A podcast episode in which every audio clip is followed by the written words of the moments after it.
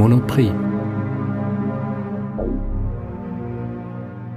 Einmal die Woche musste Paul die Sicherheit des Wohnkomplexes verlassen, um seinen Vorrat an Yum-Yum und Miso-Suppen, Tofu, Krabbenchips, rote Beete und Eistee wieder aufzustocken. Außerdem ein Sixpack Bier und ein oder zwei Flaschen Wein. Er fuhr mit dem Aufzug in die Lobby, grüßte knapp den Concierge und ging zu der kleinen Haltestelle für den Shuttlebus zum urbanen Zentrum Potsdamer Platz. Glücklicherweise war der Bus schon da und hinreichend voll. Paul zeigte seine ID-Karte und setzte sich ins hintere Drittel des Busses. Die Fahrt war eintönig und voller Werbesuggestionen. Rechts und links der Straße standen statische und animierte Billboards, auf denen sich Eintagsfliegen-Starlets, dreitagebärtige Männer, Dekolletés, Bikini-Ärsche in tadellose Maßanzüge gekleidete Best-Ager, braungebrannte Surfjugendliche und in Golfkleidung gezwängte dynamische Senioren im Sekundentakt abwechselten. Dazwischen unschlagbare Zinsraten, psychedelische Farben, festlich gedeckte Tafeln und jede Menge Packshots. Introducing ZQL, the non-habit forming sleep aid from the makers of NyQuil, because sleep is a beautiful thing. Imagine a world where you could absorb the energy around you. Energy's molecular formula allows your cells to efficiently absorb your environment. Berliner Kindle. Das Meisterwerk. Je näher der Bus dem urbanen Zentrum Potsdamer Platz kam, desto höher wanderten die Billboards und auf Straßenebene bestimmten staubige Gewerbehöfe, Dinner-Franchises, Bürogebäude, Fitnesscenter und Hypermarktfilialen das Bild. Paul stieg bei der Monoprix-Arkade aus. Monoprix, vivement aujourd'hui.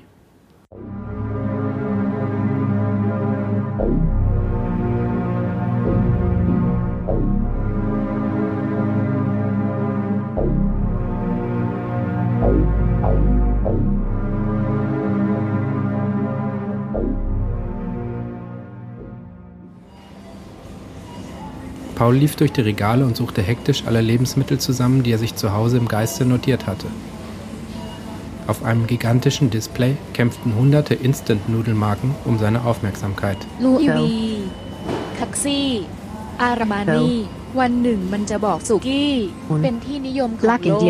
Die tausendfache Variation der immer gleichen synthetischen Nahrungsmittel deprimierte ihn.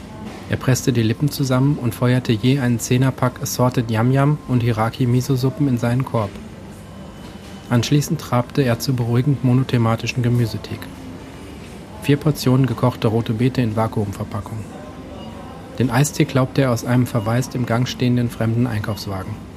Fehlte nur noch Tofu. Er kaufte drei Pakete in einem der kleinen Asia-Shops, die zwischen den Bürotürmen der Franchise-Giganten parasitierten. Anschließend machte er sich wieder auf den Weg zur Busstation, betrat den nächsten Shuttlebus und setzte seine Kopfhörer auf, um das Gequassel der anderen Fahrgäste auszusperren. Auf der Frequenz des analog verbreiteten Senders Freies Radio Berlin 97,2 kämpfte sich erschreckend dünner Smooth Jazz durch prasselnde Statik.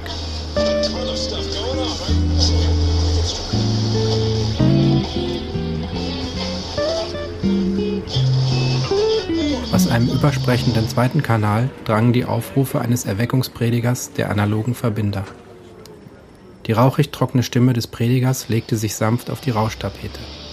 Er gab siebenstellige Ziffern durch, gefolgt von dem zwanghaft wiederholten Mantra Verbindung ist alles. Verbindung ist alles. Die synaptische Struktur der Interzone ist da. Sie liegt förmlich vor euren Augen. Telefonleitungen, Hochspannungsmasten, Überwachungskameras, ATM-Terminals, die Haussprechanlagen eurer Mietwohnungen, teilweise noch in solipsistischer Isolation, die wir beenden müssen. Solange die Interzone im Säuglingsschlaf der Unbewusstheit liegt, werden wir nie ganz real sein.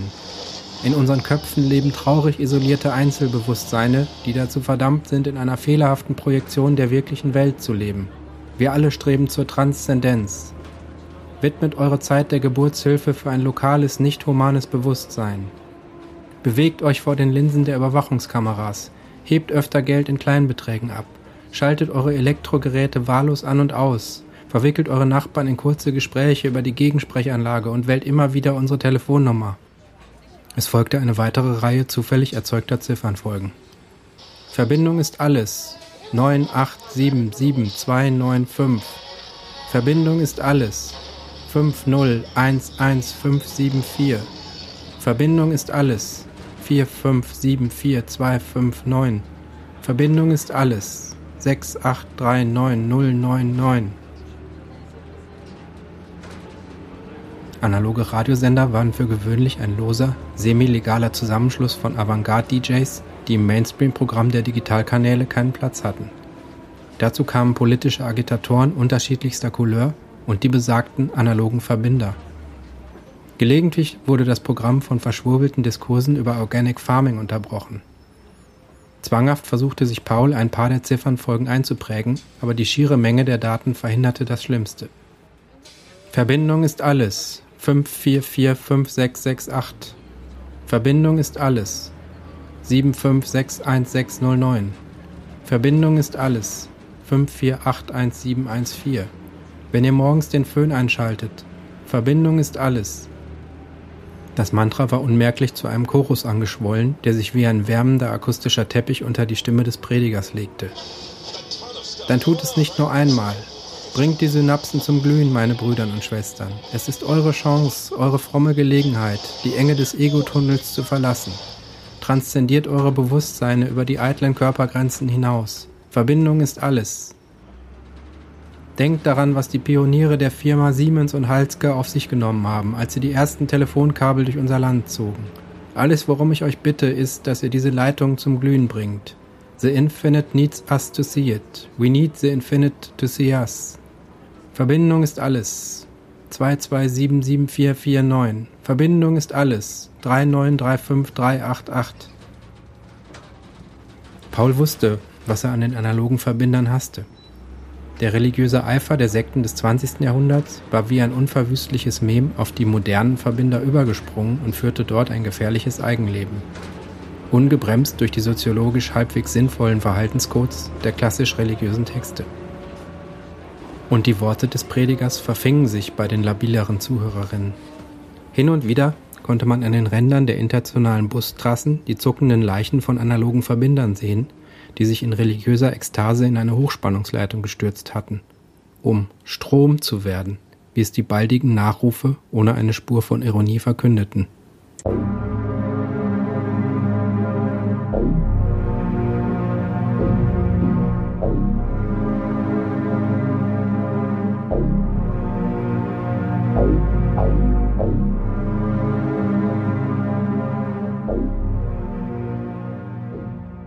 Zurück in seinem Apartment ging Paul in die winzige Pantry-Küche und füllte den Wasserkocher mit einer Flasche Designerwasser.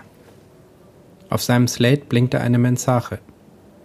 Er schaltete den Wandschirm ein und drückte auf Repeat. Das Gesicht seines Vaters erschien. Er saß in einem Flugzeugsitz der Businessklasse und hatte ein Minifläschchen Hennessy und ein Glas vor sich auf dem Tisch stehen.